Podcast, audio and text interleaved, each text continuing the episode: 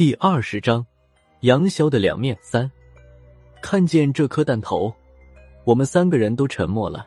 事情已经明白了，现在是民调局的内斗，只是不知道对方是冲杨潇来的，还是想要对付无人敌。孙胖子纠结的看了我一眼，我明白他眼神里的意思。这里面本来没我们俩什么事，我们这两个倒霉蛋无辜被卷进来了。事到如今。只能走一步看一步了。我看了看杨潇，说道：“老杨，你这是和谁结了这么大的仇？你想想看，只要是在民调局里，有什么事都好说。实在不行，再拉上我们郝主任和欧阳主任。雨果那边，我们哥俩多少也能说上点话。加上吴主任还有肖和尚，一块找那个人谈一谈。就算他们都不行，还有高局长。”杨潇眯缝着眼睛想了半天，犹豫了一下，还是摇头说道。算了吧，这可能是我以前的报应。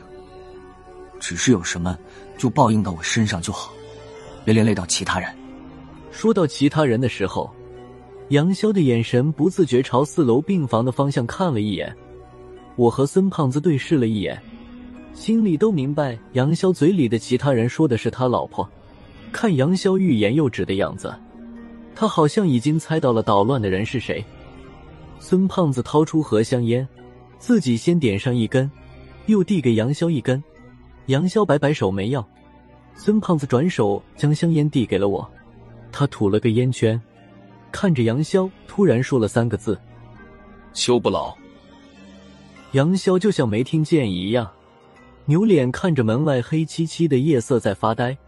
孙胖子倒也没有再追问，场面冷了两三分钟。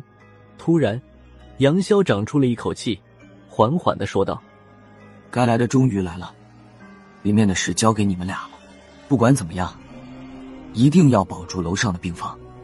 说完，他竟然朝我和孙胖子鞠了一躬，倒把我们俩弄得有些不知所措了。虽然还是弄不明白大门外面是什么状况，但杨潇的话已经说明了一切。孙胖子说道：“老杨，什么来了？你看见什么了？”杨潇说道。阴司鬼差已经到了，再过不久，周围的孤魂野鬼也会赶过来，你们要多加小心了。说到这里，杨潇顿了一下，最后看了我和孙胖子一眼，说道：“医院里面就交给你们俩了。”说完，他头也不回，踩着大门口一地的碎玻璃走了出去。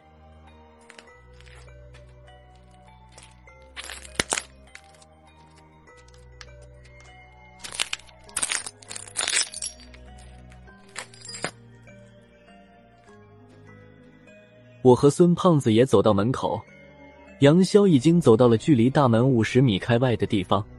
他前面十来米的地方出现了几股漆黑的雾气，这些黑色的雾气和杨潇释放出来的白色人形气体，除了颜色不一样之外，其他都差不多。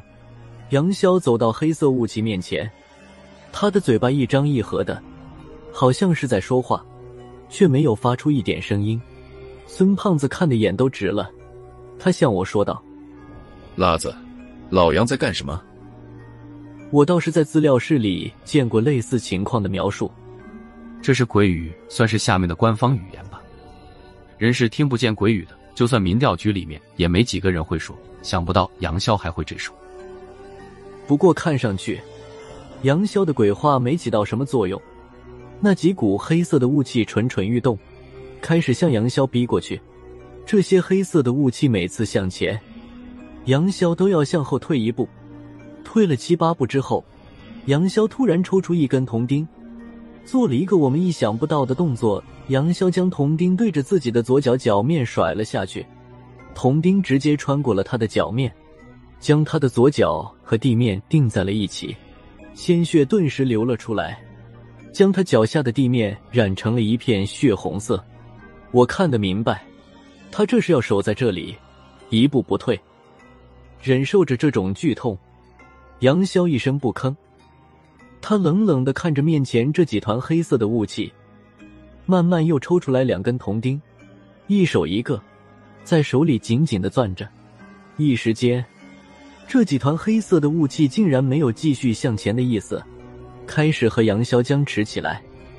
孙胖子看不下去了，辣子，杨潇在干什么？我们怎么办？说话的时候，他已经将手枪掏了出来，另外一只手拽出来一把小巧的弓弩，正是他从无人敌那里得到的。我一直以为鬼船事件之后，这把弓弩连其他的东西都还给了无人敌，没想到还在孙胖子手里。还没等我回话，杨潇那边又发生了变化。距离杨潇最近的一团黑色雾气突然扩张了数倍，铺天盖地的席卷过来，看架势是要将杨潇包裹起来。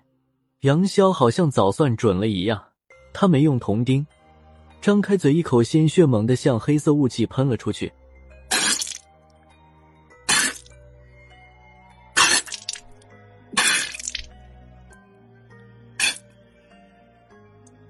只见突然火光一闪。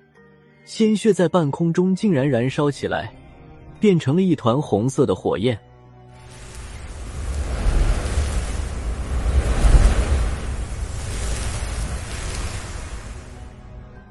火焰将黑色的雾气压制住，雾气以极快的速度由黑变灰。经过这一下子，周围的几股黑色雾气再不敢上前，反倒向后退了十来米。